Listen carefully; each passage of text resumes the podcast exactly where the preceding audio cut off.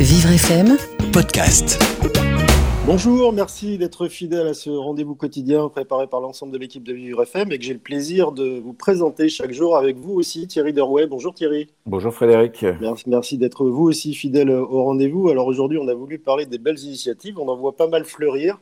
Alors ça va de la fabrication artisanale de masques à, ce journal grec qui, euh, qui a été livré à ses abonnés avec un masque euh, tout récemment, et puis au patron de Twitter hier qui a annoncé qu'il léguait euh, un milliard de dollars, euh, je crois, pour essayer de lutter contre le coronavirus. vous, vous avez repéré plein d'autres choses dont on va parler aujourd'hui? Tout à fait. Oui, on va essayer de se concentrer sur le Made in France, parce qu'après tout, c'est pas parce qu'on n'a pas de masque qu'on n'a pas des idées.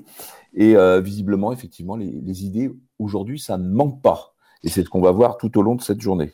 Alors, on va le voir avec Jean-Pierre Mercier, euh, qui travaille chez PSA, le fabricant de voitures, qui s'est recyclé en, fabricant de respirateurs, avec euh, Mimi Noursette, une couturière dans le 94, qui a réussi à fédérer pas mal de gens autour d'elle pour fabriquer des masques. Julien Tuffry, euh, qui lui est propriétaire, le dirigeant d'un atelier de jeans français en Lozère, et qui a euh, sacrifié, entre guillemets, la moitié de sa chaîne de production pour faire autre chose que des jeans. Et puis, nous aurons des gens extraordinaires aussi, Valérie et Alex, qui sont crieurs publics à Lyon, des gens qui font euh, beaucoup de bien. Mais avant ça, nous aurons un, point euh, tour d'horizon sur la situation pour les personnes handicapées. il y a beaucoup de choses qui évoluent. Il y a une prise de parole importante samedi dernier de Sophie Cluzel la, secrétaire, euh, d'État en charge des personnes handicapées avec Olivier Véran, le ministre de, la Santé. Euh, on fera un point avec Sophie Cluzel qui sera avec nous en direct en tout début euh, d'émission. Mais avant ça, évidemment, la fameuse revue de presse de Gladys. Bonjour Gladys. Bonjour. Merci d'être fidèle à vous aussi au rendez-vous. Alors, quels départements ont gagné ou perdu le plus d'habitants depuis le confinement? C'est ce que nous explique Le Monde aujourd'hui. Attention, petite précision, on ne parle pas de mort, mais bien de mouvement migratoire, si je puis introduire ça comme ça. Dans cet article, avec des données de l'opérateur Orange, l'INSEE a pu calculer l'évolution de la population entre la période qui a précédé le confinement et son début. On apprend ainsi qu'avant le début des festivités, de nombreux étrangers présents sur le territoire français ont regagné leur pays, mais surtout, et cette monde ne le sait que trop bien, des habitants de Paris et des Hauts-de-Seine sont allés se nicher dans d'autres départements. En tout, c'est 1,4 million de personnes qui ont quitté euh, le département où elles étaient de passage pour regagner celui de leur résidence. Jusqu'à 810 000 personnes auraient ainsi quitté la France métropolitaine, ce qui correspond à la part de touristes et retours d'expatriés.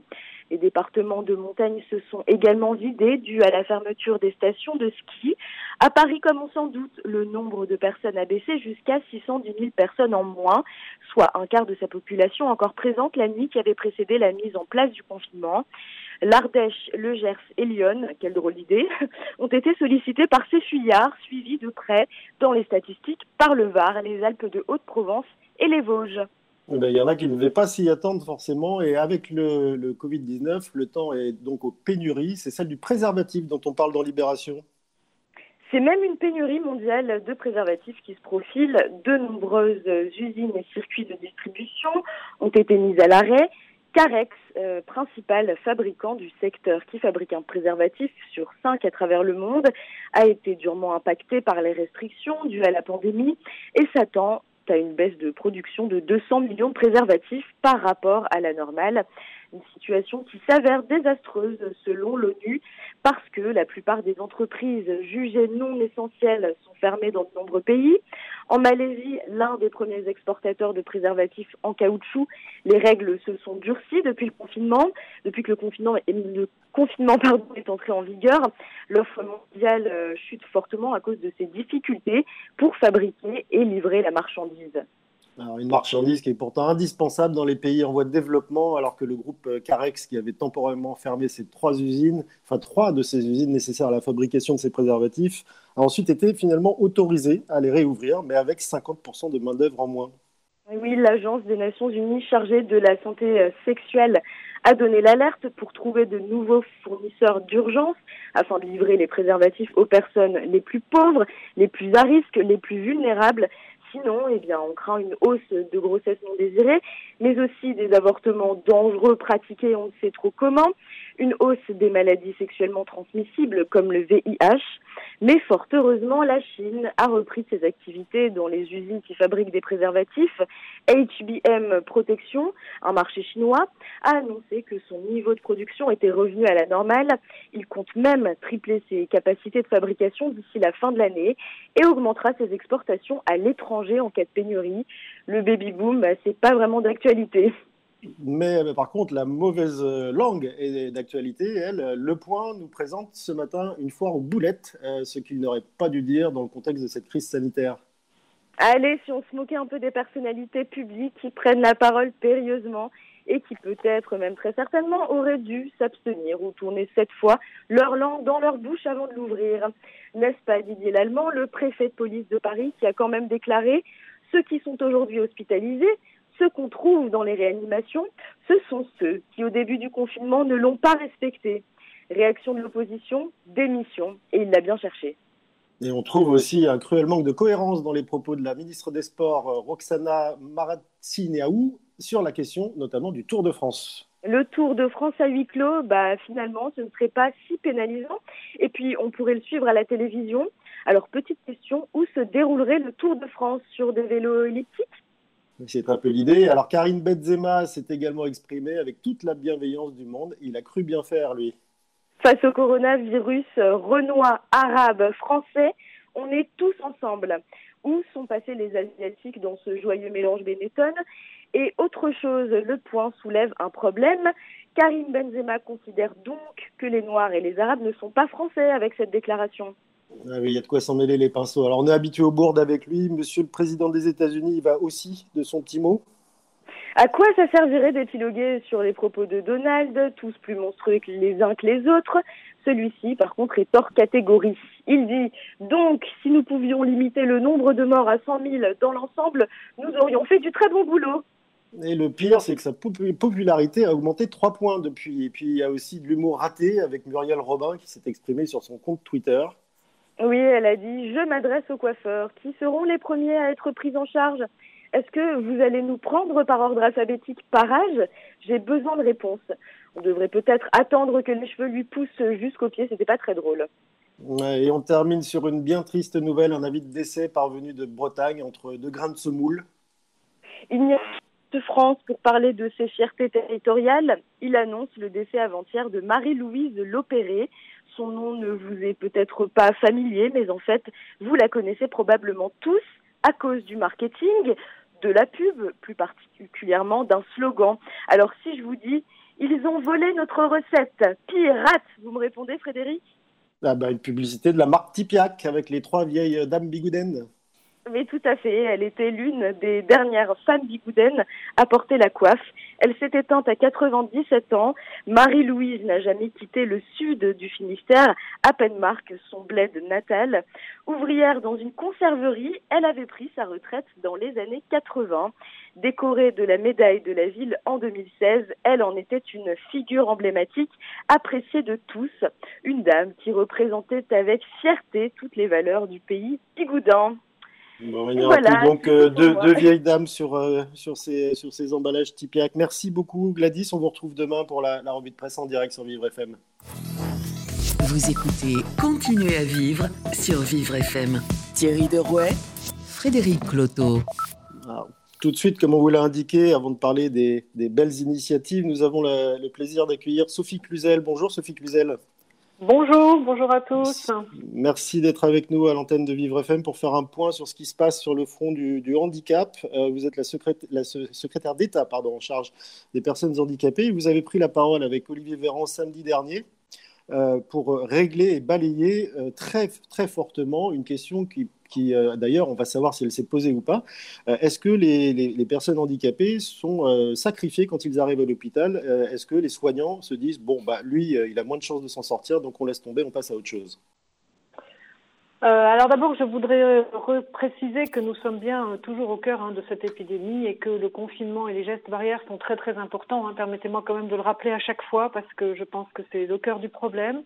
nous, les, répétons régulièrement à l'antenne, Sophie Cluzel, rassurez-vous je, le sais, c'est pour ça que Mais la pédagogie, c'est la répétition et je pense que c'est vrai qu'avec ce confinement qui dure et qui va se prolonger au-delà du 15 avril, il faut pouvoir euh, soulager les Français, leur dire qu'on est à leur côté et bien sûr que chacun amène sa pierre à l'édifice. Deux précisions importantes que nous avons fait lors de cette conférence de presse à deux voix avec le ministre de la Santé et des Solidarités et moi-même.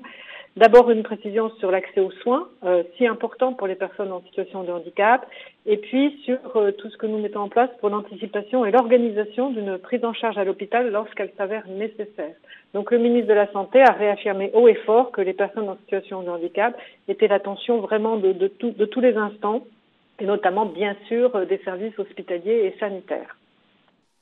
Euh, Madame la ministre, il y a quand même une question qui a été posée, c'est celle effectivement du tri. Alors, j'aime pas du tout cette expression, le tri militaire, euh, qu'Olivier Véran a balayé en, expliquant qu'il ne pouvait l'imaginer.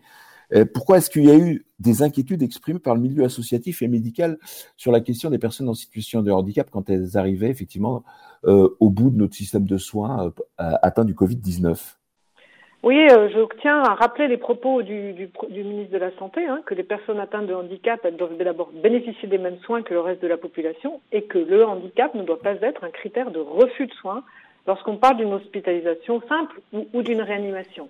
Alors pour ce faire, eh ben, nous, nous, nous, épaulons justement les services hospitaliers, le centre 15, avec des fiches réflexes qui ont été préparées et je salue le travail et la réactivité bien sûr des associations spécialistes, que ce soit la FM, la Fédération des, des IMC, le groupe polyhandicap, la déficience intellectuelle, nous avons finalisé beaucoup de fiches réflexes qui, vont, qui sont diffusées massivement justement euh, au, au, au, centre hospitalier, au 15, pour les accompagner dans la prise en charge d'une personne qui peut-être n'a pas la communication, qui a des problématiques de, de complexité euh, de santé, et donc euh, justement pour épauler et appuyer euh, juste tout le, le, milieu sanitaire qui parfois connaît mal euh, les, les, spécificités de chaque euh, type de handicap et les complexités qu'il peut y avoir sur la santé et les précautions à prendre et aussi bien sûr la communication indispensable et nécessaire. Alors des spécificités de certains handicaps, il y en a, notamment dans le cas de, de handicaps liés à des maladies chroniques. La plus euh, malheureusement connue d'entre elles, c'est le cancer. Beaucoup des, des, des personnes qui sont atteintes de ces maladies chroniques euh, ont peur de doubler la mise et donc renoncent aux soins en se disant j'ai déjà ça, je ne vais pas en plus aller euh, attraper le, le Covid-19 à l'hôpital. Comment, comment vous gérez cette situation? Le message est très important. Il ne faut pas renoncer à ces soins qui sont si importants pour beaucoup, beaucoup de malades chroniques ou beaucoup de personnes en situation de handicap. Donc, euh, nous avons démultiplié les possibilités de téléconsultation, bien sûr, avec leurs médecins qui, sont, qui les suivent régulièrement. Et ça, il faut absolument le maintenir. C'est très important. Et, euh, et le, ministre de la Santé l'a réaffirmé au effort. Hein. Il y a eu certaines déprogrammations de certaines activités, mais nous ne devons pas et les personnes ne doivent pas justement euh, cesser euh, leurs soins quotidiens sur leur prise en charge indispensable pour leur santé. Alors, les, la question des kinés également se pose parce que actuellement, les kinés craignent des séquelles dues au fait que leurs patients sont abandonnés et qui plus est, effectivement, que les personnes en situation de handicap dans les instituts, euh, quand elles n'ont plus affaire à leur kiné, peuvent euh, effectivement subir de graves séquelles. Qu'en est-il? Ben, je, redis au effort au kiné, continuez, euh, vos actes euh, indispensables, surtout les kinés respiratoires. Donc, euh, il ne faut surtout pas abandonner, en effet, euh, ces patients en ce moment, c'est très important. Donc, euh, je leur dis justement que euh, ils s'organisent pour pouvoir poursuivre les soins, mais ce que font tous les établissements médico-sociaux et les services, hein, ils continuent à aller vers les personnes, à les contacter, et, il ne faut pas craindre justement de poursuivre les soins, c'est extrêmement important. Alors, poursuivre les soins, Sophie Cluzel, c'est euh, aussi maintenir une, forme d'hospitalisation à, à, domicile pour les personnes euh, handicapées. Euh, vous avez mis des, des, moyens en place pour, on va dire, appuyer le médico-social par le sanitaire tout récemment? Oui, c'est une mobilisation en fait qui est vraiment nationale. Hein. Tous les acteurs du système de soins, l'hôpital bien sûr, mais vous l'avez dit aussi l'hospitalisation à domicile, la ville, les libéraux euh, sont dans la bataille, dans cette bataille sanitaire pour que nous, organisions vraiment la continuité des soins. Ça c'est très important et le ministre de la Santé l'a réaffirmé au effort. Et puis euh, nous, nous, soutenons aussi bien sûr les établissements euh, et les personnes à domicile qui parfois elles, qui quand elles ne sont pas suivies par un établissement, se sentent isolées. Donc il faut absolument reprendre ces contacts c'est indispensable. C'est pour ça qu'on démultiplie les possibilités euh, de téléconsultation, qu'on démultiplie tous les actes qui peuvent se faire et continuer à être faits. Hein. Alors Sophie Cluzel, on, parle en ce moment de la situation assez dramatique euh, au sein des EHPAD. En revanche, on n'a aucune, euh, aucune information sur les établissements qui reçoivent des adultes handicapés. Il n'y a pas de remontée de chiffres. Est-ce que ce ne serait pas une bombe à retardement? Non, tout est organisé. La plateforme de remontée de chiffres est bien sûr ouverte à, tous les établissements sociaux, médico-sociaux, que ce soit EHPAD ou établissement euh, euh, du médico-social pour les personnes en situation de handicap. Donc ces remontées sont en train de s'organiser euh, et ils font partie justement de, tout le périmètre que nous, que nous suivons euh, activement. Hein. Donc ça fait partie, ça se consolide. C'est un, paysage qui est très morcelé, hein, les établissements médico-sociaux. Donc petit à petit, les remontées de chiffres s'organisent et nous suivons, au même titre que les EHPAD, euh, les, les établissements médico-sociaux et les établissements sociaux. Oui, c'est important parce que finalement, les conditions et les règles de confinement ont été strictement les mêmes dans ces différents établissements. Euh, à ceci près que dans le cas d'adultes handicapés, le, temps a été un peu plus long pour mettre en place euh, cette, ce confinement parce qu'ils ne le comprenaient pas. Donc il y, a, il y a eu vraiment une exposition maximale à ce moment-là. Les règles de confinement ont été respectées très très rapidement par les établissements médico-sociaux. D'ailleurs, euh, c'est bien pour ça que ce confinement est si difficile à vivre pour les personnes et leurs familles, parce que justement ces interdictions de visite ont été mises instantanément. Euh, les rapatriements à la maison pour ceux qui le souhaitaient ont été faits aussi en temps et en heure. Mais en effet, dans les établissements, les foyers d'accueil médicalisés, les maisons d'accueil spécialisées, les foyers, nous, voulons surtout protéger euh, les personnes euh, qui sont vulnérables. Et donc, ce confinement euh, a été mis en place très très vite. Les établissements médico-sociaux ont été très réactifs. C'est bien pour ça que c'est si difficile. Hein. Trois semaines de confinement avec une rupture justement de visite pour les familles. Euh, c'est pour ça que je salue aussi le travail des associations qui ont essayé de mettre en place tous les moyens de communication. Il y a eu des dons de tablettes importants pour maintenir justement en visio la possibilité de voir son proche, euh, de pouvoir lui parler, même si lui n'est pas dans la communication en aller-retour. Vraiment, tout le monde a essayé de, continuer euh, ce lien si important euh, pour les personnes en situation de handicap. Alors, continuez le lien. Je sais, Sophie Cluzel, que vous êtes très attentive à, remonter tous les cas, les cas même personnels de certaines personnes, pour euh, essayer de les traiter au plus vite et voir si ça ne peut pas euh, être traité aussi plus globalement. Nous avons eu un cas très précis. Euh, elle s'appelle Alexia. Elle est handicapée. Elle habite en proche banlieue parisienne. elle nous a dit qu'elle n'avait pas d'anticorps et qu'aujourd'hui, pour assurer ses soins et avoir des médicaments, elle est obligée encore de prendre le transilien de prendre le bus. Et alors, cerise sur le gâteau, euh, je cite, euh, la Sécu lui demande de repasser pour renouveler sa carte d'invalidité. Alors sur les cartes, sur la, alors sur les prolongations de droits, je tiens à dire vraiment à toutes les personnes en situation de handicap qu'il y a une prorogation de tous les droits. Donc si Alexia, sa carte d'invalidité est venue à, à, expiration, il faut qu'elle joigne immédiatement sa MDPH et qu'on lui fasse un papier de prorogation immédiate qui lui permet justement de, de, de, de pouvoir prouver son, son, son, sa situation de handicap parce que beaucoup de handicaps sont invisibles. Et c'est vrai que parfois, euh, les, les, les, agents administratifs, les forces de l'ordre n'ont pas conscience hein, de cette difficulté de situation de handicap. Pour autant, il faut qu'Alexia se protège et voir si vraiment, euh, euh, au contraire, ces soins ne peuvent pas continuer à être faits chez, chez elle euh, si elle a besoin d'un appui par particulier ou de voir s'il n'y a pas un service euh, à domicile qui pourrait vraiment prendre le relais de cela, euh, il faut qu'Alexia joigne vraiment les établissements qui la suivaient et voir si on peut plutôt aller vers Alexia plutôt qu'Alexia se déplace en ce moment où c'est si compliqué et si dangereux pour toute personne très vulnérable. Bien sûr, et puis on voit, la complexité de, on voit la complexité de faire descendre les informations jusqu'à ces, jusqu'à ces niveaux-là, parce que visiblement, elle n'est juste pas informée de ce qu'elle peut faire. Alors, vous avez tout à fait raison. L'information, c'est le maître mot. C'est pour ça que je dis à Alexia aussi, aller sur les plateformes que l'on a mis en place, notamment la plateforme solidaire-handicap, parce que les écoutants sont bien informés. Elle va pouvoir trouver euh, la juste réponse. Et puis qu'elle aille sur les sites officiels handicap.gouv Allez chercher les informations. Nous avons une foire aux questions qui est remise à jour tous les jours avec les nouvelles informations. Et là, vous aurez vraiment l'information véridique euh, qui va vous permettre au, quotidien de, de, pouvoir mieux vivre ce confinement avec tout ce que nous mettons en place, prorogation des droits, l'accompagnement, les plateformes, les numéros de téléphone sur des spécificités comme Autisme Info Comme euh, la, le, celui de la Croix-Rouge, comme la plateforme Solidaire Handicap. C'est comme ça que vous pourrez trouver le plus d'informations. Alors, à propos de services à domicile, évidemment, on informera Alexia de ce qu'elle peut faire et on vous tiendra au courant. À propos de services à domicile, vous avez pris une, une décision aussi de fournir des masques pour les gens qui, euh, qui euh, emploient d'autres personnes. Neuf masques par semaine, c'est ça? Par personne? Par personne employée. Par, personne, employée, qui, sont à, qui sont à aller retirer à la pharmacie, c'est ça? Donc, il y a des dotations hebdomadaires dans les officines. Pour les particuliers employeurs, nous avons tout de suite été alertés qu'il y avait des difficultés et nous avons tout de suite aussi, avec la cellule de crise sanitaire, avec le ministre de la Santé, euh, organisé euh, cette, cette protection impérative pour tous les particuliers employeurs qui ont besoin justement et qui voient euh, plusieurs employés possibles selon les, les, fonctions de chacun. Donc, ils peuvent retirer auprès des officines euh, ces masques avec juste euh, les... Et, également, je tiens à le dire, cette distribution est également auprès des accueillants familiaux euh, et elle s'organise. D'accord. Il est, il est, vraiment clair dans l'esprit de tout le monde que ces masques, c'est pas uniquement la personne handicapée qui doit se déplacer pour aller les chercher, mais elle peut envoyer quelqu'un à sa place? Tout à fait. Avec son attestation justement de, de, de salarié, les officines peuvent délivrer aux personnes employées. Je reviens sur les établissements euh, et aussi les services à domicile. Euh, vous avez évoqué la, question du dépistage systématique, notamment des, soignants. Euh, est-ce que ça s'organise dès maintenant? Ce sera comment et ce sera quand? Alors, c'est en cours. je ne vais pas vous, raconter d'histoire. C'est en cours. le ministre de la Santé est en train de voir avec justement la cellule de crise sanitaire. Donc, nous y travaillons et nous, et nous, et nous reviendrons vers vous dès qu'il y aura des précisions.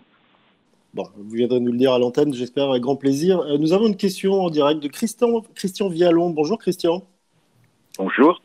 Merci d'être avec nous. Alors vous, vous aviez une question à adresser à, Sophie, Cluzel. Sophie Cluzel. Vous êtes le président de Ressourcial et l'informatique vous intéresse en ce moment. Oui, bonjour Madame la Ministre. Donc parmi les solutions envisagées à la sortie du confinement, il y a celle d'une application appelée, je crois, Stop euh, Covid, à télécharger sur son téléphone.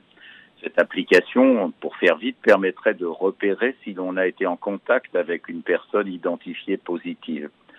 Or, euh, vous le savez, 20% des Français ne possèdent pas euh, le type de téléphone qui permettrait de télécharger cette application ou ont des difficultés à utiliser ces équipements. Et parmi eux, de nombreuses personnes en situation de handicap. Alors, deux questions. Êtes-vous associé au sein du gouvernement à la réflexion sur cette solution? Et avez-vous déjà des pistes permettant, d'une part, d'envisager l'équipement des personnes et permettant, d'autre part, de rendre cette application accessible aux personnes en difficulté, au même titre, par exemple, que l'attestation de déplacement en FALC Je vous remercie. Alors, nous travaillons bien sûr en interministériel sur ces sujets et euh, mon, collègue euh, secrétariat d'État euh, Cédric O en charge du numérique est totalement mobilisé et, et complètement en ligne avec l'accessibilité universelle pour les personnes en situation de handicap. Je dois dire que depuis tous les comités interministériels et les conférences nationales du handicap, nous avons une réelle prise en compte des besoins des personnes en situation de handicap de façon initiale au sein euh, des, des, dispositifs et des développements d'applications. Donc cette application, elle, elle est en effet construite pour être 100% accessible et pour ceux qui n'auront pas euh, de téléphone ou la possibilité d'avoir un accès euh, numérique, nous maintenons bien sûr tout ce qui est euh, la, la, le pointage, le traçage avec le, le, téléphone et avec le circuit administratif en cours. Donc c'est pas tout ou rien. Nous prenons en compte la vulnérabilité des personnes, leur équipement et bien sûr l'accessibilité universelle de l'application est envisagée de façon native. Ça veut dire, Sophie Cluzel, que pour les 20 personnes de personnes, de 20% pardon, de personnes en situation de handicap qui n'ont pas de smartphone, vous pourriez envisager, comme ça a été fait par l'éducation nationale, de livrer des appareils à ces gens? Alors, la réflexion est en cours. Hein, c'est vraiment au, au, début des, développements, mais surtout, de toute façon, tout continuera pour ceux qui n'ont pas accès à la technologie aujourd'hui ou qui sont trop loin de cette communication tout, tout, ce qui sera le contact direct, humain, le suivi administratif par des personnes sera maintenu. Parce qu'il n'y a pas que les personnes en situation de handicap qui, sont, qui peuvent être aussi privées ou de technologie ou de capacité euh, d'équipement. Donc il y a toutes les personnes vulnérables, isolées, les personnes âgées. Donc euh, nous envisageons vraiment euh, dans sa globalité la possibilité d'être en contact avec les personnes. Le numérique ne se substitue pas non plus à, tout ce qui est humain et contact direct. Hein. C'est bien pour ça que nous avons autant de plateformes encore avec des personnes au bout du fil, avec des écoutants qui sont là, parce que la technologie ne peut pas aussi se substituer à l'humain et à l'accompagnement humain. Sophie Cluzel, pourtant, nous, on a eu une question qui a été posée par un de nos auditeurs qui s'appelle Christian et qui est malvoyant et qui regrette la plupart du temps que quand vous tweetez, en tout cas sur votre propre compte, qu'il n'y ait pas un descriptif des images. Voilà, comme quoi bah, la technologie, visiblement, elle diffuse. Bien sûr qu'elle diffuse, bien sûr, mais nous avons quand même aussi euh, pris euh, beaucoup de retard toutes ces années passées que nous sommes en train de rattraper. Et moi, je crois énormément à la technologie hein, pour venir travailler sur l'autonomie des personnes et leur propre connaissance et leur propre euh, accès à l'information. C'est capital et indispensable. Alors bien sûr, je vous le redis au fort, ça faisait partie hein, d'un très gros axe dans la conférence nationale du handicap, euh, la recherche, la technologie, le numérique au service de l'autonomie des personnes. Donc en effet, ça diffuse, il faut que ça diffuse encore plus vite. Donc euh, en tout cas, je remercie tous les, acteurs euh, de la technologie et, et M. Christian Vallon le premier, si jamais il peut nous, nous aider et nous accompagner dans ce développement. Eh ben, je pense qu'il se fera plaisir de, de, de, de, régler ce problème de tweet euh, avec des images qui ne sont pas euh, décrites. C'est effectivement un peu frustrant pour euh, certaines personnes. Votre priorité, Sophie Cluzel, dans les jours à venir, c'est quoi? Dire que sur Twitter, vous pouvez actionner hein, le, la, la, la, programmation euh, des descriptions d'images. Donc, euh, si ce n'a pas été fait, ça sera fait immédiatement sur tous les comptes Twitter. Et je préviendrai aussi euh, mes collègues ministres pour que tout le monde puisse avoir cette information. Merci pour eux.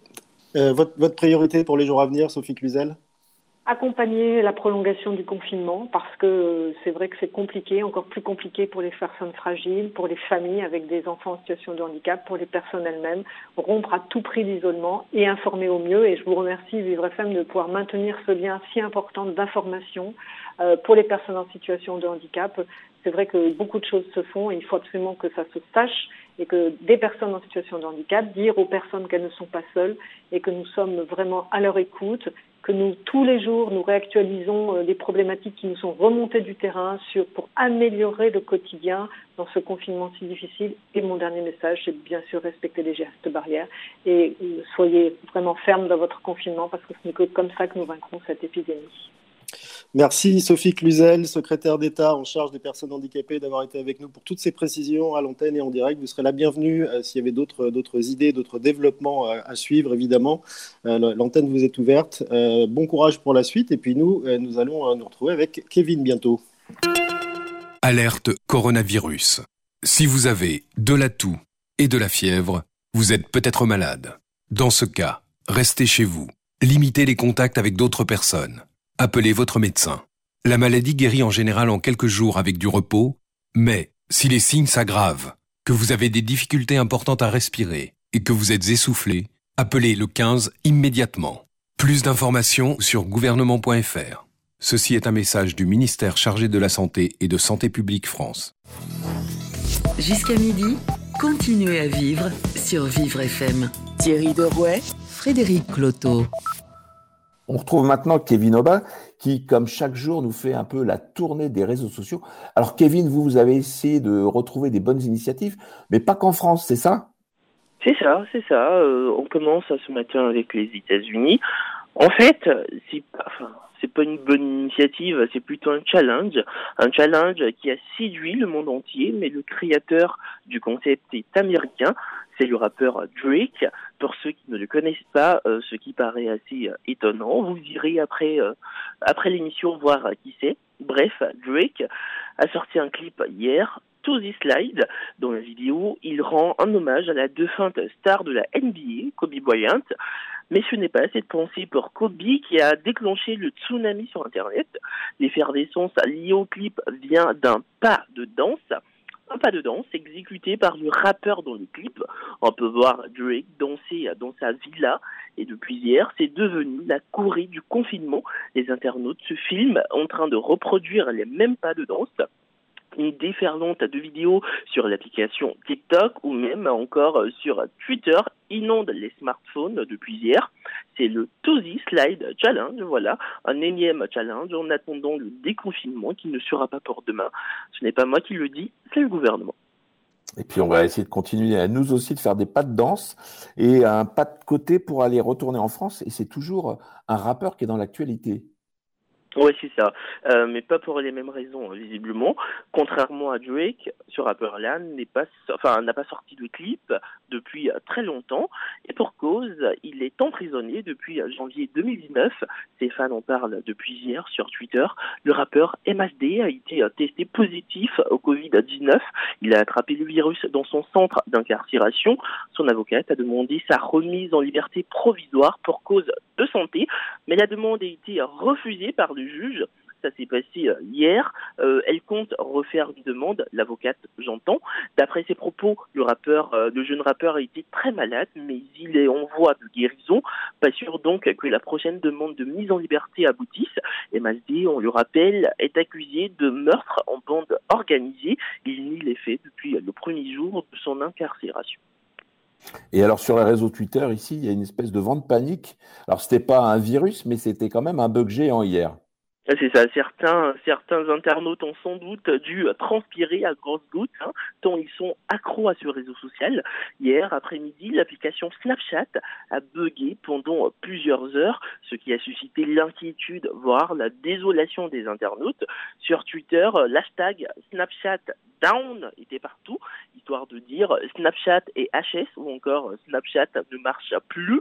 Ce problème est bien sûr lié à une utilisation, à une fréquentation massive de l'application par ses abonnés. En cette période de confinement, bah, tout le monde hein, est sur son téléphone.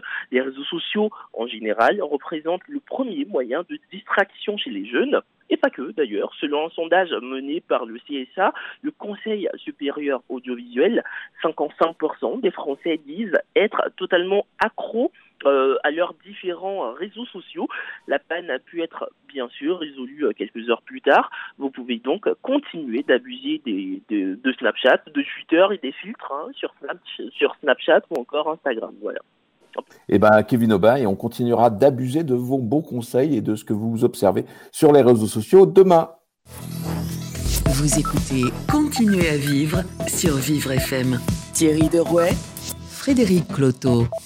Alors, vous pouvez retrouver cette émission dans son intégralité, la réécouter en podcast sur vivrefm.com et puis également sur notre compte euh, Facebook euh, Vivre FM. On reprend un peu le cours de nos intentions premières, euh, Thierry Derouet, avec les belles initiatives qu'on a voulu mettre en avant. Et nous avons Jean-Pierre Mercier en ligne. Bonjour.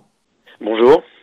Alors vous, vous êtes délégué syndical central chez PSA, donc un, fabricant de voitures. Alors est-ce que, comme l'a dit euh, Donald Trump, hein, parmi les nombreuses bêtises qu'il peut dire, euh, est-ce qu'on sait faire euh, des, quand on sait faire des voitures, est-ce qu'on sait facilement et rapidement faire des respirateurs, puisque c'est l'optique qui a été prise par le groupe PSA alors effectivement, le groupe PSA a, signé un partenariat avec l'entreprise Air Liquide, qui lui est le fabricant de respirateurs médicaux, pour euh, l'aider à, augmenter sa production, pour essayer de pallier à cette pénurie qui est complètement euh, incroyable, en tout cas qui est scandaleuse, de, respirateurs médicaux pour euh, fournir les hôpitaux et au final pour sauver des vies. Alors, quelles, vont être les opérations précises C'est l'usine de PSA à Poissy qui a été choisie pour qu'un atelier ouvre avec 50, 50 salariés de PSA pour assembler le module mécanique, c'est-à-dire c'est des toutes petites pièces qui vont être euh, assemblées pour euh, au final être livrées. C'est le module mécanique qui va être ensuite livré à l'usine de Air Liquide qui est basée à Antony, qui fera les, les contrôles de, qualité et qui finira l'assemblage final. Alors, les salariés, bien sûr, sont de, PSA sont, capables d'assembler euh, un module mécanique. Vous savez, ils sont, euh, ils sont obligés euh, durant toute l'année de, travailler en sous-effectif constant, euh, avec des cadences complètement folles pour, pour fabriquer des voitures, pour assembler des voitures. Et donc pour eux, c'est c'est c'est largement à leur portée. Et moi, je suis je suis très fier des salariés de euh, de PSA euh, en ce sens que ils vont euh, voilà ils vont aider ils vont au moins travailler pour là quelque chose qui est indispensable et vital par contre ça aurait été pour fabriquer des voitures Là, on aurait refusé et aujourd'hui, personne n'est volontaire dans le groupe PSA pour rompre le confinement, pour aller fabriquer des voitures, qui est une activité aujourd'hui dans l'état d'urgence sanitaire complètement qui, qui, n'est pas du tout indispensable. Alors Jean-Pierre Mercier, euh, cette initiative effectivement d'assembler effectivement cet élément mécanique euh, pour les respirateurs euh, que finit de, visiblement de livrer Air Liquide, ça a mobilisé énormément de sous-traitants. Ça a mobilisé, oui, énormément de sous-traitants. je crois qu'il y a Valeo, Schneider, et puis il y a derrière plein de, petits sous-traitants, de petits fournisseurs. moi, la question que je pose, enfin la question qu'on s'est tous posée, c'est euh, pourquoi c'est venu si tard cette, euh, cette opération? Euh, je sais en interne que la direction de PSA a planché sur un premier scénario de, de réouvrir toutes ces usines pour fabriquer, relancer la fabrication de voitures fin mars. Ils auraient dû plutôt plancher, utiliser leur temps à comment aider Air Liquide, comment, comment fabriquer des respirateurs médicaux pour pallier à l'urgence, l'urgence vitale aujourd'hui euh, face, à la, pénurie des respirateurs. Que la réponse était peut-être pas si simple quand même. Parce que j'imagine que euh, même s'il y a des compétences chez vous, euh, l'association d'un ensemble de, de, de, effectivement de, sous-traitants pour arriver à faire cette chaîne de solidarité pour euh, produire ces, euh, ces respirateurs, c'est quand même pas une chose si simple que ça bah, c'est pas une chose simple, euh, d'autant plus qu'on n'en a pas la motivation. La motivation chez Renault, chez PSA, pour ne parler que des constructeurs automobiles, a été de plancher sur des scénarios pour relancer l'activité de fabrication de voitures. Ça, par contre, ça, ça les intéresse. Parce que c'est derrière euh, des profits, c'est derrière euh, des dividendes pour les actionnaires, tandis que fabriquer des respirateurs médicaux ou aider à fabriquer des respirateurs médicaux, voilà, pour eux, c'est pas euh, pas l'urgence. Là, je vois que Michelin euh, vient d'annoncer euh, la fabrication euh, de centaines de milliers de masques pour les hôpitaux aujourd'hui le 9 avril. Mais on doit dire mais pourquoi tant de temps perdu? Ce sont des monstres industriels. Ce sont des monstres de technologie. Faut pas nous faire croire que c'est si difficile que ça pour eux. Il faut par contre avoir la volonté politique, la volonté économique de, de se dire aujourd'hui c'est pas l'urgence de fabriquer des voitures, mais par contre il y a c'est vital de fabriquer des respirateurs. Et là, on trouve, et là, on trouve des solutions. Comme, vous le dites, euh, Jean-Pierre Mercier, ce sont des monstres industriels et un monstre de ce type n'est pas forcément euh, évident à, bouger. Euh, malgré ça, c'est en place, vous faites du bien, ces respirateurs vont, bientôt être utilisés, j'imagine. quand vont-ils être utilisés au final, le savez-vous, et combien d'entre eux avez-vous contribué à, à fabriquer?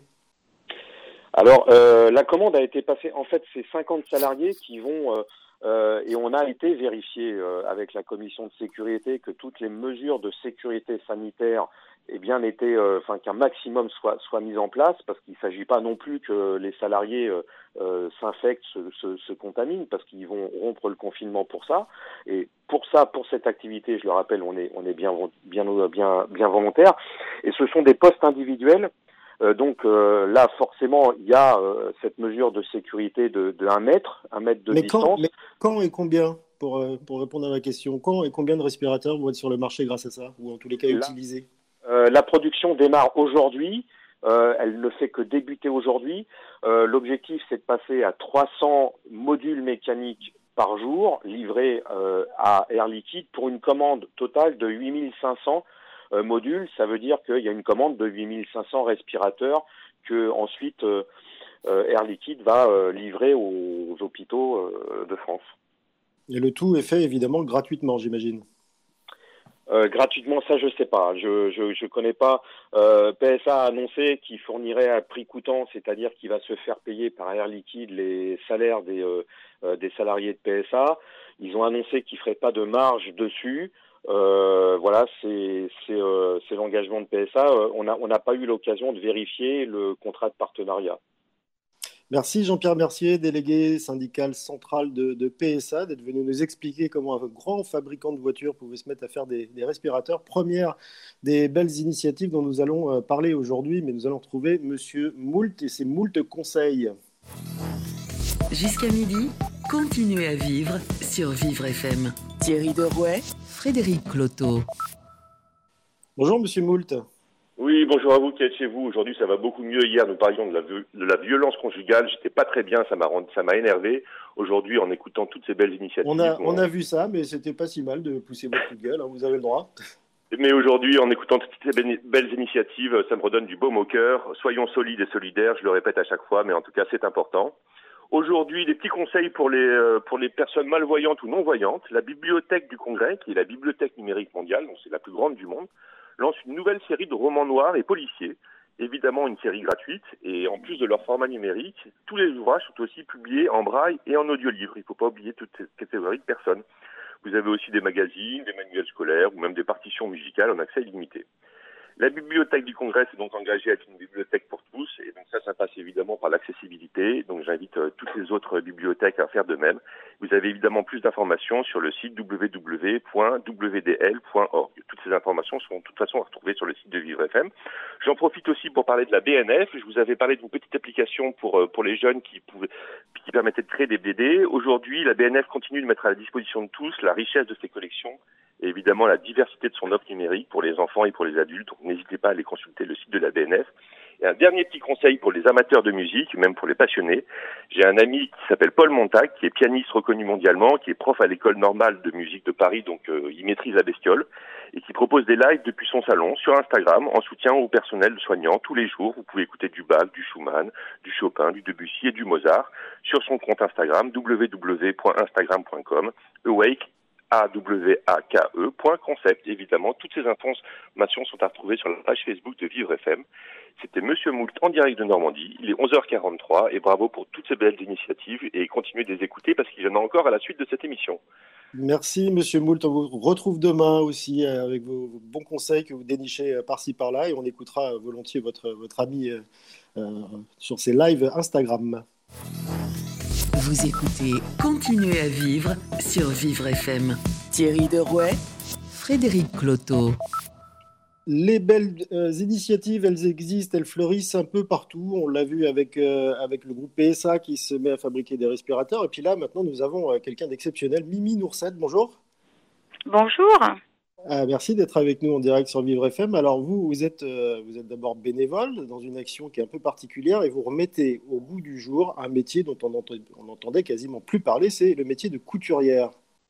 Absolument. Alors qu'est-ce que, qu'est-ce que vous avez fait concrètement? Alors concrètement, euh, au début du confinement, quand on a commencé à voir euh, fleurir des posts d'infirmières sur Facebook qui nous disaient mais au secours, on est euh, habillé avec des sacs poubelles parce qu'on n'a pas de quoi se protéger. Euh, j'ai réfléchi et je me suis dit qu'il fallait qu'on fasse quelque chose.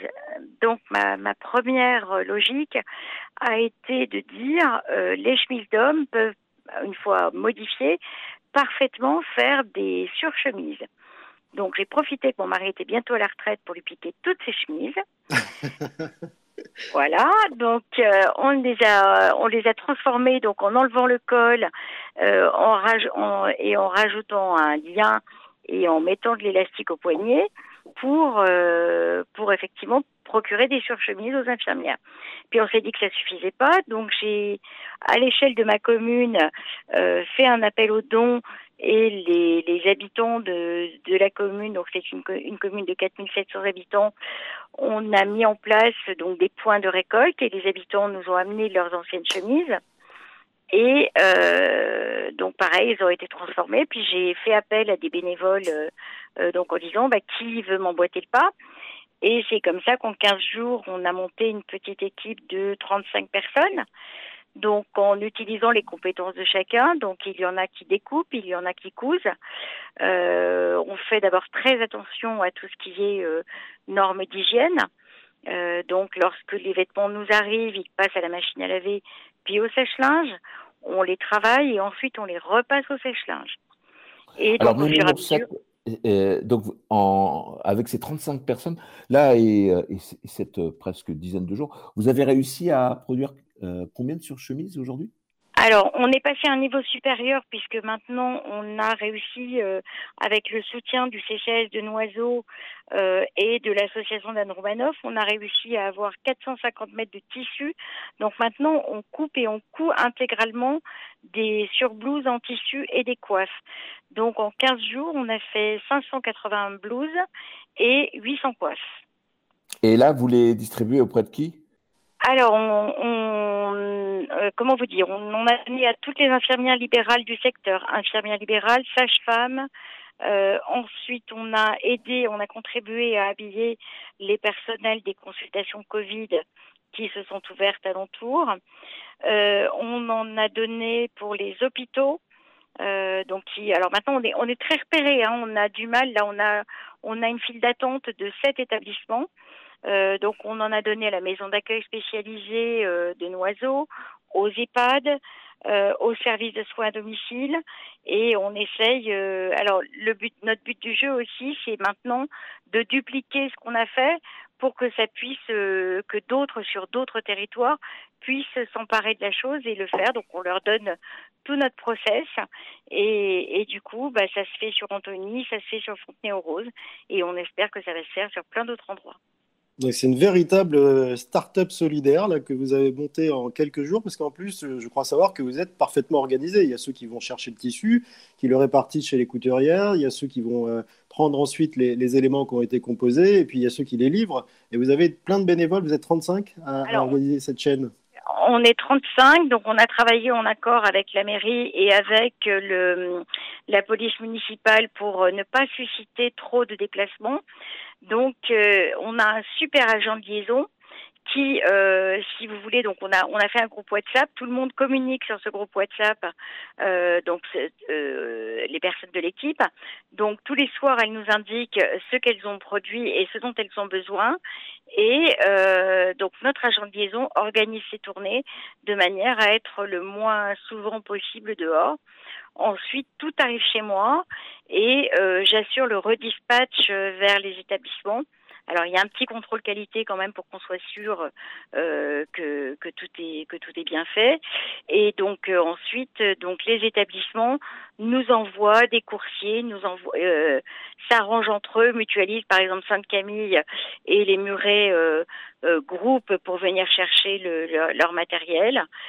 Euh, voilà et puis bah aujourd'hui on fait des appels aux dons pour pouvoir avoir des matières premières. Donc, Alors justement, a... Mimi j'allais vous demander, euh, vous poser cette question. De quoi avez-vous besoin aujourd'hui si quelqu'un est prêt à vous aider? Alors aujourd'hui, on a besoin de mercerie. Euh, grâce à des groupes hôteliers euh, parisiens, on va obtenir, euh, on va obtenir des draps réformés de l'hôtellerie. Donc du coup, c'est beaucoup plus confortable pour nous pour couper. Aujourd'hui, ce qui nous fait cruellement défaut, c'est de l'élastique. C'est une denrée qui devient très très rare. C'est du fil à coudre et des rubans. Bon, et comment on, a, on, peut vous contacter si on a une réserve d'élastique et de ruban? Alors, ma page Facebook, Mimi Nourset. Mimi Nourset, euh, on, on l'indiquera évidemment sur dans, dans, le podcast. Voilà. Euh, on, voilà. on la fera apparaître clairement sur le, le, le podcast de, de, cette émission sur vivrefm.com et puis également sur notre compte Facebook VivreFM. Merci Mimi Nourset d'être venue nous expliquer cette belle initiative. Jusqu'à midi, continuez à vivre sur Vivre FM. Thierry Derouet, Frédéric Cloteau. Alors, des belles histoires, il y en a, mais il y a aussi de moins belles histoires. Et on va le voir avec vous, Stéphane Edelson. Bonjour. Oui, bonjour. Eh bien, tout à Alors, fait. Vous, vous, êtes de, vous, êtes de, la rédaction de Vivre FM, je dois le, je dois le préciser. Et puis, vous, avez, vous, allez, vous, allez, vous avez voulu voir quelles étaient les pires initiatives aussi. Voilà, au moment où tout le monde craque un peu, où chacun a tendance à avoir un avis de plus en plus tranché sur le coronavirus, alias Covid-19, s'annonce donc mon retour viral hein, pour mettre fin à toutes ces euh, zizanies. Et cette semaine, ma mission, comme je l'ai demandé, sera de trouver les pires initiatives autour du Covid. Bref, pour trouver les pires initiatives, deux méthodes possibles. Hein, le virtuel, avec euh, le monde est à vous euh, sur l'écran de mon Macintosh ou PC, et la méthode de terrain, avec mon quotidien dans un rayon de 1000 mètres, il s'entend. Hein. Bon, puisque vous me le demandez, hein, euh, Frédéric, j'ai fait le tour de mon écran en décollant légèrement mon bureau du mur et je vais trouver ça. Donc en numéro uno, quand même, Donald Trump, hein, qui en présentant le médicament antipaludéen hydro machin truc chouette, comme un traitement pour le Covid-19, a réussi à en vider tous les stocks aux États-Unis, euh, ce qui laisse tous ceux qui en prennent contre le lupus et la polyarthrite rhumatoïde sans médicaments. Et ça, ça nous est expliqué très bien par le docteur Lokshin dans la revue Rolling Stone. Bah il faut citer ses sources hein, quand on regarde sur Internet. En numéro 2, euh, Thierry, je vous ai trouvé à qui profite le coronavirus Eh bien, aux influenceurs de bien-être et le programme Détox. Ça fait des années que je m'en prends à eux, mais là, j'avais bien raison. Alors, je ne vais pas vous faire la lecture de tout ce que j'ai trouvé, euh, avec des mots comme TikToker et rebranding, mais l'Instagrammeuse Ingrid Delamare, que j'ai un peu dans le nez, à pas confondre avec Eddie Delamare, qui fut la première actrice à, à jouer une, scène orgasmique au cinéma, ce qui fait scandale. Non, Ingrid Delamare, sur le réseau elle n'hésite pas à vanter les mérites de la poudre de Saint-Plus inulin pour combattre le coronavirus, poudre qu'elle vend sur son site normalement pour retrouver rapidement un ventre plat. Alors Ingrid euh, va plus loin. Euh, elle affirme que l'efficacité de son produit relève de la science et que sa poudre est plus efficace que le port du masque. Voilà, rien que ça. On sent bien là son sens de la déontologie qui est en adéquation avec son transit accéléré pour ventre plat. Alors quand même, euh, sur, les, sur les réseaux, sur les sites comme ça euh, de bien-être, j'ai trouvé que le plus fort, c'était quand même le gourou du fitness. Hein, il s'appelle Ben Greenfield, euh, qui lui mise sur la thérapie à l'ozone, qui serait d'après lui capable de tuer le virus du stress. Vous avez bien entendu, c'est-à-dire qu'il l'avait déjà sorti pour le stress, et donc par ricochet, ça marche pour le Covid-19, 20, 21 et voire plus. Voilà. Il propose un produit autour de 6 000 euros. Rien que ça, il y a quelques bons de réduction quand même. Alors je sais bien qu'en 2017, on a acheté beaucoup de perles, euh, de poudre de perlimpinpin en France, mais là c'est sûrement une dépense somptuaire dont on peut se passer. En numéro 3, mais d'avis que nos voisins espagnols, qui sont bien atteints aussi, ont mis au point tout un système de location de chiens, hein, si vous n'en avez pas.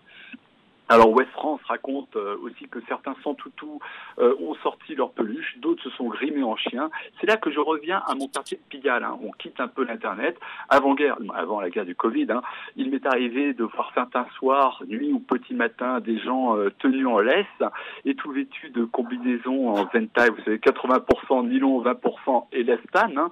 Eh bien, ils ont totalement disparu pour faire place aux runners, comme quoi l'âme du quartier en prend quand même un coup. Alors, pour investigation pédestre, hein, je péripathétise comme Socrate. Mon axe favori de 1000 mètres entre la place Blanche et le 52 boulevard Rochechouart, euh, face ensoleillée le matin aux abesses et au soleil couchant par Pigalle, avec toutes ces jolies femmes qui commencent à se pencher aux fenêtres. Ça, c'est plutôt sympathique. Donc, en numéro 4, je ne l'ai pas encore vu, mais il va bientôt arriver. J'attends avec impatience le type qui va courir entre 10h et 19h, les heures prohibées, euh, avec euh, une laisse chien et faisant mine de poursuivre mes dehors. Ça, je suis sûr qu'il va venir. Au niveau de mon quartier, je balance aussi des mauvaises initiatives. Mais vous savez, euh, Frédéric et Thierry, l'interdit, c'est aussi une attraction formidable. Il ne faut pas l'oublier. Euh, donc, il y a une librairie qui ouvre légèrement son rideau et qui vous vend des livres. Alors, c'est pas bien du tout, mais c'est toujours ça que Amazon n'aurait pas. Et puis, ça me permet de vous suggérer un livre où l'on cause Zentai, hein, c'est plutôt sexy ça, un livre de Rochelle Fac, L'état crépusculaire chez POL. C'est un peu plus bandant que tous ces gens qui courent, qui courent, qui courent, et ça s'achète dans toutes les librairies à rideau à mi-ouvert. Alors, pour la semaine prochaine, mon jeune compagnon de promenade Pavel me suggère de dénoncer une petite arnaque. Pendant la crise Covid, le compte Premium Newport est soi-disant gratuit, mais il n'en sera rien, encore de l'investigation à venir. Eh bien, cherchez bien, Stéphane, pour dénicher toutes ces petites mauvaises euh, pratiques, certaines vraiment euh, qui s'apparentent à du, vol et à du charlatanisme, et puis d'autres là qui, sont, qui prêtent un peu moins à, discussion. Une, librairie qui retrouve son rideau et qui peut livrer des, enfin, mettre des livres dehors prend a priori pas, pas trop de risques, même si ce n'est pas autorisé. On vous retrouvera la semaine prochaine, Stéphane Edelson. Vous écoutez Continuez à vivre sur Vivre FM. Thierry Derouet Frédéric Cloteau. Voilà, après un petit étalage de mauvaises initiatives, on reprend le rythme des bonnes, euh, des belles initiatives avec Julien Tuffry. Bonjour Julien. Et bonjour, bonjour à tous. merci d'être avec nous à l'antenne euh, sur Vivre FM. Vous, euh, vous, êtes en Lozère là actuellement et vous dirigez, vous êtes même le propriétaire, je crois, d'un atelier de jeans français. Et vous, très très vite, vous avez pris le, virage de vous dire, bah tiens, si, si je pouvais faire quelque chose de mieux ou de bien en ce moment, et vous avez choisi de faire des, des masques, c'est ça? Exactement. Donc, du coup, Atelier Tuffery, donc on est, on est dans les, dans les Cévennes. Donc, c'est une très ancienne entreprise qui a été fondée par mon arrière-grand-père. Et euh, alors là, on est un peu en situation particulière, mais notre vrai métier, c'est de fabriquer des jeans. Donc, on est la plus ancienne marque de jeans français. Et en effet, en fait, il y a, alors on a été, enfin, on a été très rapidement, on a été euh, soucieux d'essayer de mettre euh, notre bienveillance, notre entraide et surtout notre solidarité en disant mais qu'est-ce que nous on peut faire dans ces démarches-là? Et bon, ben forcément, on dispose des machines, forcément, on dispose des compétences, on disposait de la bonne matière. On s'est dit, ben, on va naturellement, alors au début ça partait, je crois que c'était de mémoire, c'était le week-end du 14 mars, donc il n'y avait pas encore les grosses restrictions de confinement, mais ça allait y tendre. Et on, simplement, on s'est dit, et juste, on, sentait cette, un petit peu cette tension autour des masques, et on s'est dit, pour notre entourage proche, les amis des amis, et si on, et si on, leur, et si on confectionnait, si on leur donnait gratuitement des masques. Alors, il vous a fallu combien de, temps pour, euh, pour réorganiser un peu votre production? Ben écoutez, ça s'est fait. Alors c'est un petit peu la chance. On est une marque familiale avant tout. C'est qu'en fait on est bon, on est des passionnés aussi de notre métier. On a passé le week-end avec mon père et mes oncles et ma femme dans l'atelier. On a un petit peu réorganisé en se disant tiens, de notre chaîne de production habituelle, le jean, qu'est-ce qu'on peut faire, qu'est-ce qu'on doit faire ou qu'est-ce qu'on veut faire pour orienter une petite euh, une petite parce qu'à la base c'était ça la prétention c'était on passe un ou deux jours à faire des masques pour vraiment rendre service au local en fait on s'était pas du tout imaginé l'ampleur que ça allait prendre et surtout derrière ça en fait le besoin énorme qu'il y avait. Donc on était censé faire des masques un samedi un dimanche. Ben, là ça fait ça fait presque quatre semaines qu'on fait que ça. Et vous en avez sorti combien jusqu'ici? On en avait, alors c'est tout petit, on a une toute petite production, on a dû en donner, parce qu'on les a donnés, ces masques, on a dû en donner entre 10 et 12 000. Et là, ça, on les a pas comptés, parce que là, c'est pareil, s'il vous plaît, j'insiste vraiment, c'était, on les a donnés, donc c'est pas du tout un opportunisme de crise d'essayer de, d'essayer de, voilà, de, de, de, construire un modèle économique autour de ça. C'était vraiment dans cette notion-là. Et il y a autre chose, c'est qu'on est on n'est pas une entreprise médicale, on n'a pas de certification médicale, on n'a rien de tout ça. Donc rapidement, on a dit nous on fait des masques, ces masques sont super en termes de protection, mais par contre, ils sont absolument pas normés, c'est pas notre métier. Donc c'est une mesure barrière, on va dire simple.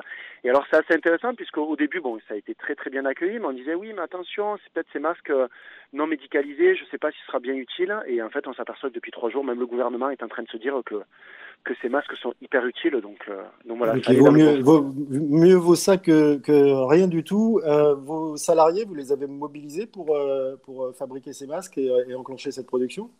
Ouais, enfin on les a mobilisés, j'aime pas trop ce mot parce qu'en fait c'est plutôt eux qui se sont mobilisés parce que c'est là où c'est génial, c'est qu'on a une formidable équipe. Ça aussi c'est une des leçons à tirer, mais on laisse passer la crise de euh, ben, en fait de la pertinence d'avoir des ateliers textiles en France et des ateliers tout court. Donc en fait le lundi matin après ce fameux week-end où on a passé en famille dans l'atelier, on a proposé à l'équipe en disant mais voilà il semble il semble qu'il y ait une grosse demande, est-ce que est-ce que ça vous dirait de, participer à tout ça? On met un stand-by jeans, on fabrique des masques, et euh, les, visages se sont éclairés en disant mais, bien sûr, on y va, donc, euh, donc ça c'est super.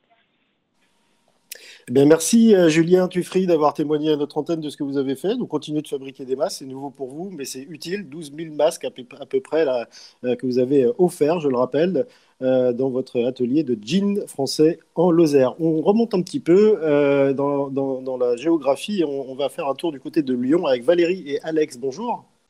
Oui, Valéria et Alex. Valéria, pardon, j'ai désolé, euh, j'ai écorché votre nom. Je, suis très, je ferai un très mauvais crieur. Euh, vous, vous êtes, euh, vous êtes improvisé crieur public dans votre résidence à Lyon, dans le 7e arrondissement.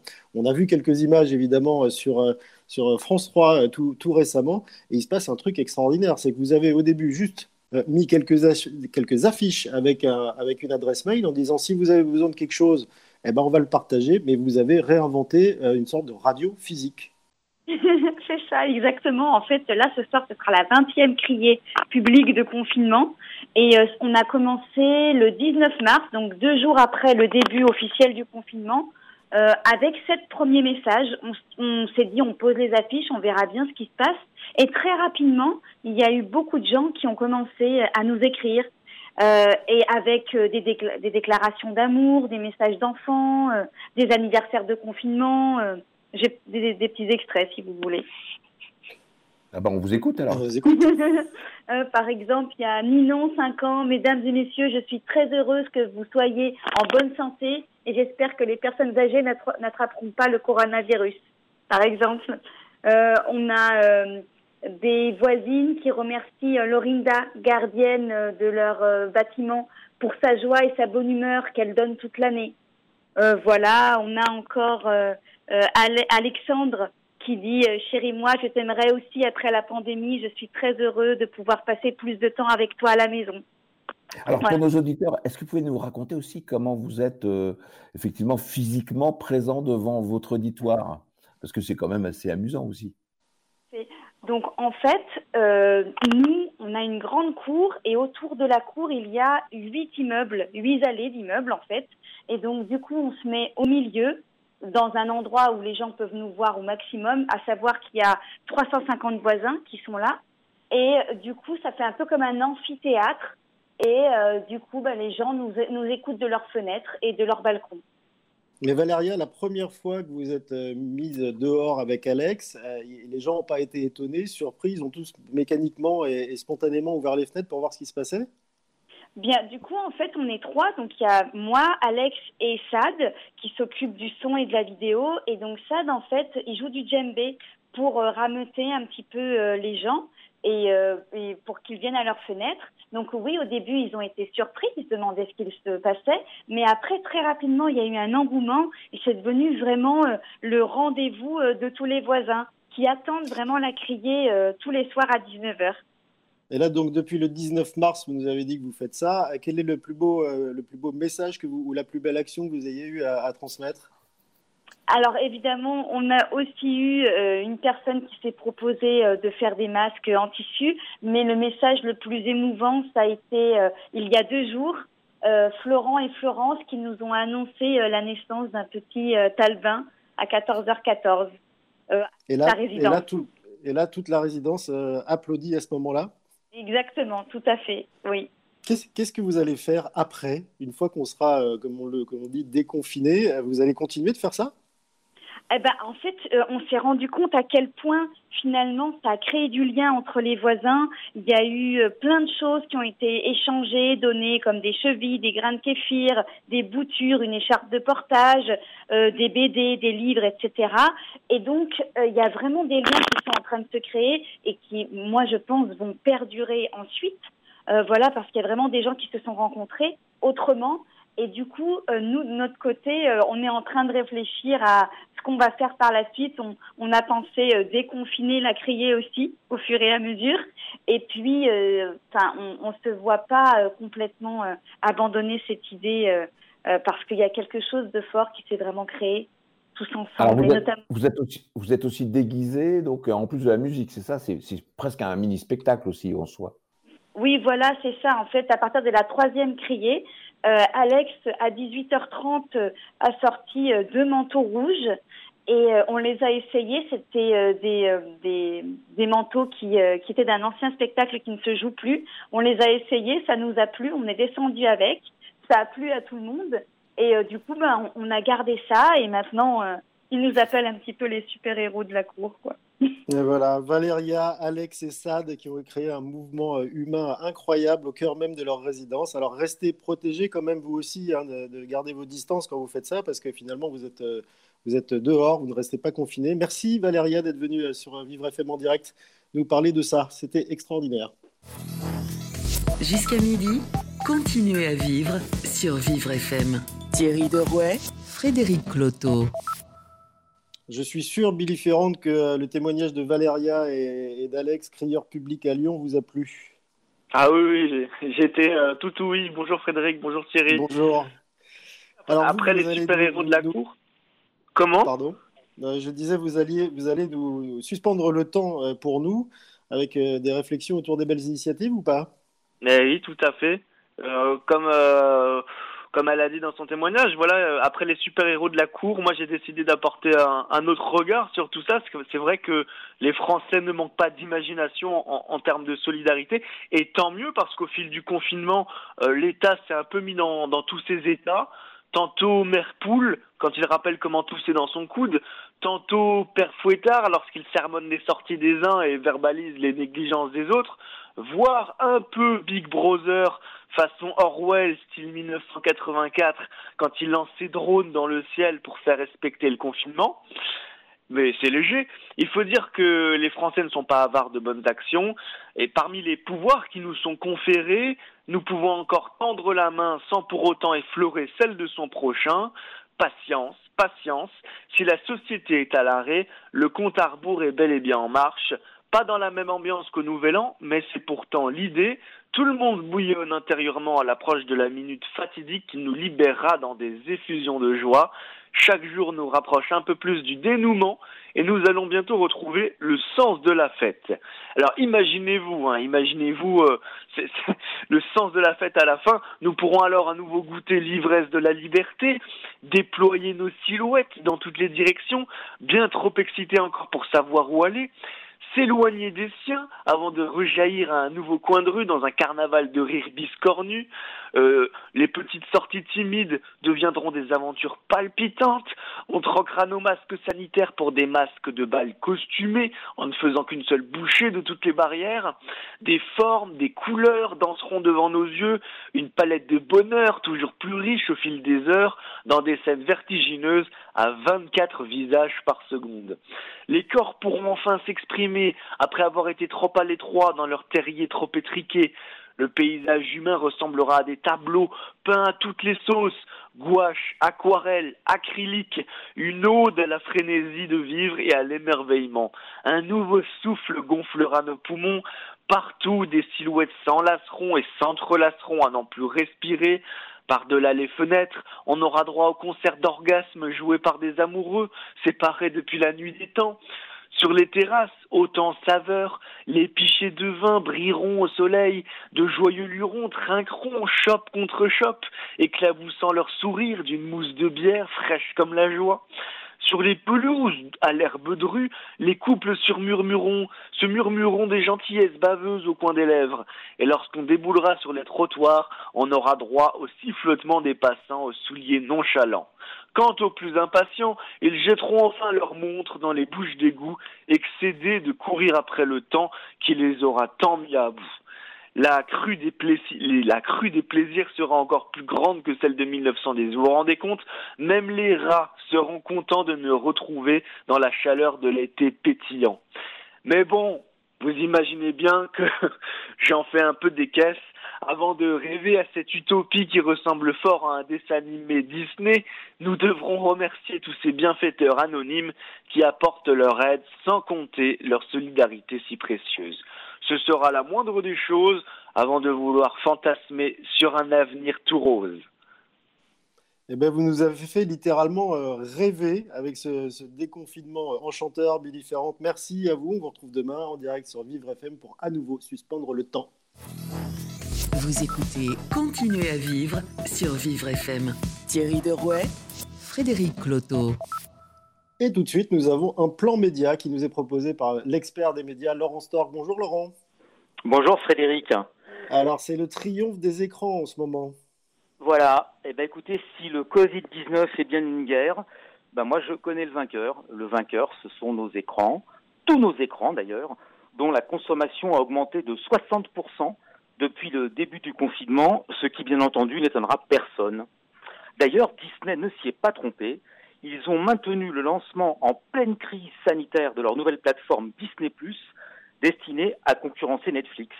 Bah oui, pas folle la guêpe, surtout quand c'est un, un Disney. Euh, ils ont bien compris l'opportunité et de toute façon c'était la date qui était prévue initialement. Mais tous nos écrans triomphent, ceux de nos télévisions bien sûr, avec une durée d'écoute quotidienne de 5h30, c'est-à-dire pratiquement deux heures de plus qu'habituellement, des records d'audience pour les chaînes d'infos et pour les journaux de télévision, mais les écrans de nos téléphones, les écrans de nos ordinateurs, avec des applications de visioconférence comme Zoom par exemple, explosent également, notamment en réinventant cette fameuse Académie des Neufs que les plus anciens ont en mémoire. Mais également les sites culinaires comme Marmiton et bien sûr, bien sûr les sites porno qui représentaient déjà avant 50% de la, consommation mondiale, eh bien ils ont encore progressé de 12%. D'ailleurs, YouPorn, dans un grand élan de générosité, a mis une partie de son catalogue en accès gratuit. Ne me demandez pas comment je le sais. En tout cas, avis aux amateurs. Et puis même les livres, ce dernier baston de la culture non audiovisuelle a plus ou moins rendu l'âme, puisqu'il faut bien avouer que commander ces livres par écran interposé, c'est quand même plus simple dans la période que nous vivons. Mais même les écrans de lecteurs de carte bleue triomphent avec le sans contact. Non, décidément, c'est vraiment le triomphe de l'écran, sans parler de l'enseignement à distance, qui nous soulage quelques heures par jour des parties de Uno et de Monopoly, bah, que l'on réservait jusque-là au dimanche de pluie, sauf que là, c'est un long dimanche de pluie par grand beau temps, c'est délicat. Non, mon seul regret, c'est il y a un écran qui subit une très amère défaite et que j'affectionne particulièrement. Bah évidemment, c'est l'écran de cinéma, mais j'espère bien que sa revanche viendra très très vite. Parce que pendant cette crise, des habitudes se prennent. Et je pense qu'elles survivront à la crise du Covid, d'abord sous la pression économique, parce que se déplacer moins, c'est économique, mais aussi sous la pression écologique, parce que se déplacer moins pollue moins, et puis il faut avouer que c'est pratique. Certains de nos déplacements étaient sans doute superflus. Donc je pense que l'après-Covid, ce sera de réserver notre présence physique à ce qui est réellement nécessaire lorsque notre présence est productive ou lorsqu'elle est agréable, et on sera peut-être moins pris en otage par ces interminables réunions aussi ennuyeuses qu'inutiles. Et peut-être que l'enseignement à distance aussi aura des vertus pédagogiques que nous sous-estimions et que nous avons largement l'occasion de découvrir actuellement. Peut-être aussi que l'apéro virtuel, en permettant de boire de l'alcool tout son sou et tout en restant chez soi, sauvera sans doute quelques vies sur les routes quand la crise sera finie. Moi, je pense que cette crise redonnera de l'importance, du sens et de la valeur à notre présence et au contact humain. En attendant, bah, pour ceux qui sont victimes de la victoire des écrans, eh ben, je vous conseille l'excellente série suédoise sur Netflix qui s'appelle Khalifa. Merci Frédéric. Merci Laurent, merci. Vous êtes tous sauf euh, ennuyeux et inutiles. Euh, Laurent, merci pour cette, euh, tous ces enseignements. on ne vous demande pas comment vous savez que YouPorn est, est, gratuit, mais on, se le demande quand même. Voilà, à bientôt pour un nouveau plan média sur Vivre FM et en direct. Vous écoutez Continuez à vivre sur Vivre FM. Thierry Derouet, Frédéric Cloteau. Euh, Thierry Derouet, nous avons fait une, émission un peu bicéphale aujourd'hui avec une grosse première partie consacrée au, handicap avec euh, la secrétaire d'État en charge des personnes handicapées, Sophie Cluzel, et puis toutes ces belles pratiques et notamment euh, vraiment Valéria et, Alex qui, font quelque chose d'extraordinaire. Hein. Tout à fait, oui. Cette énergie incroyable d'aller poster de manière vivante des messages pour les partager auprès de 900 voisins. Ça, c'est assez extraordinaire. Et, puis, c'est d'une simplicité euh, totale. Quoi. Il n'y a pas de chaîne de production, et rien. C'est euh, de, l'huile de voix et, ça, a un, effet euh, incroyable. demain, on passera à autre chose parce qu'il y a aussi des choses incroyables qui se déroulent du côté de l'alimentation, de l'approvisionnement alimentaire et de l'agriculture qui sont un peu en péril là. Bah oui, il y a beaucoup de choses qui changent hein, jusqu'ici. 2019, c'était un peu marqué par euh, les grandes, le grande surface bashing, hein, c'est-à-dire que tout le monde s'en prenait aux grandes surfaces et on voyait ces grandes surfaces en train de péricliter, hein, certaines étaient en train de fermer. Et là, tout d'un coup, c'est, euh, bah, ce qui se passe, c'est que c'est l'inverse. De nouveau, les, grandes surfaces sont mises à l'honneur et puis tout, tout, toute l'alimentation est en train d'être bouleversée. C'est ce qu'on va essayer de comprendre demain parce que euh, parfois on trouve pas de farine et on a des explications qui tiennent pas forcément au fait qu'il n'y ait pas de farine euh, dans les circuits de distribution, mais c'est plutôt qu'on avait l'habitude d'aller la chercher trop loin. Eh on parlera de ça avec de nombreux euh, invités, parmi eux Nicolas Chaban, le, fondateur de la, de la marque. C'est qui le patron qui, euh, qui rémunère au juste prix les, producteurs? Euh, Il nous donnera un peu son, avis sur, sur l'ensemble de ces sujets. D'ici là, bah, restez chez vous, faites attention, protégez-vous avec les gestes barrières, on ne cesse de les répéter à l'antenne. Et puis restez évidemment à l'écoute de Vivre FM et rendez-vous demain à 11h en direct. Vivre FM, podcast.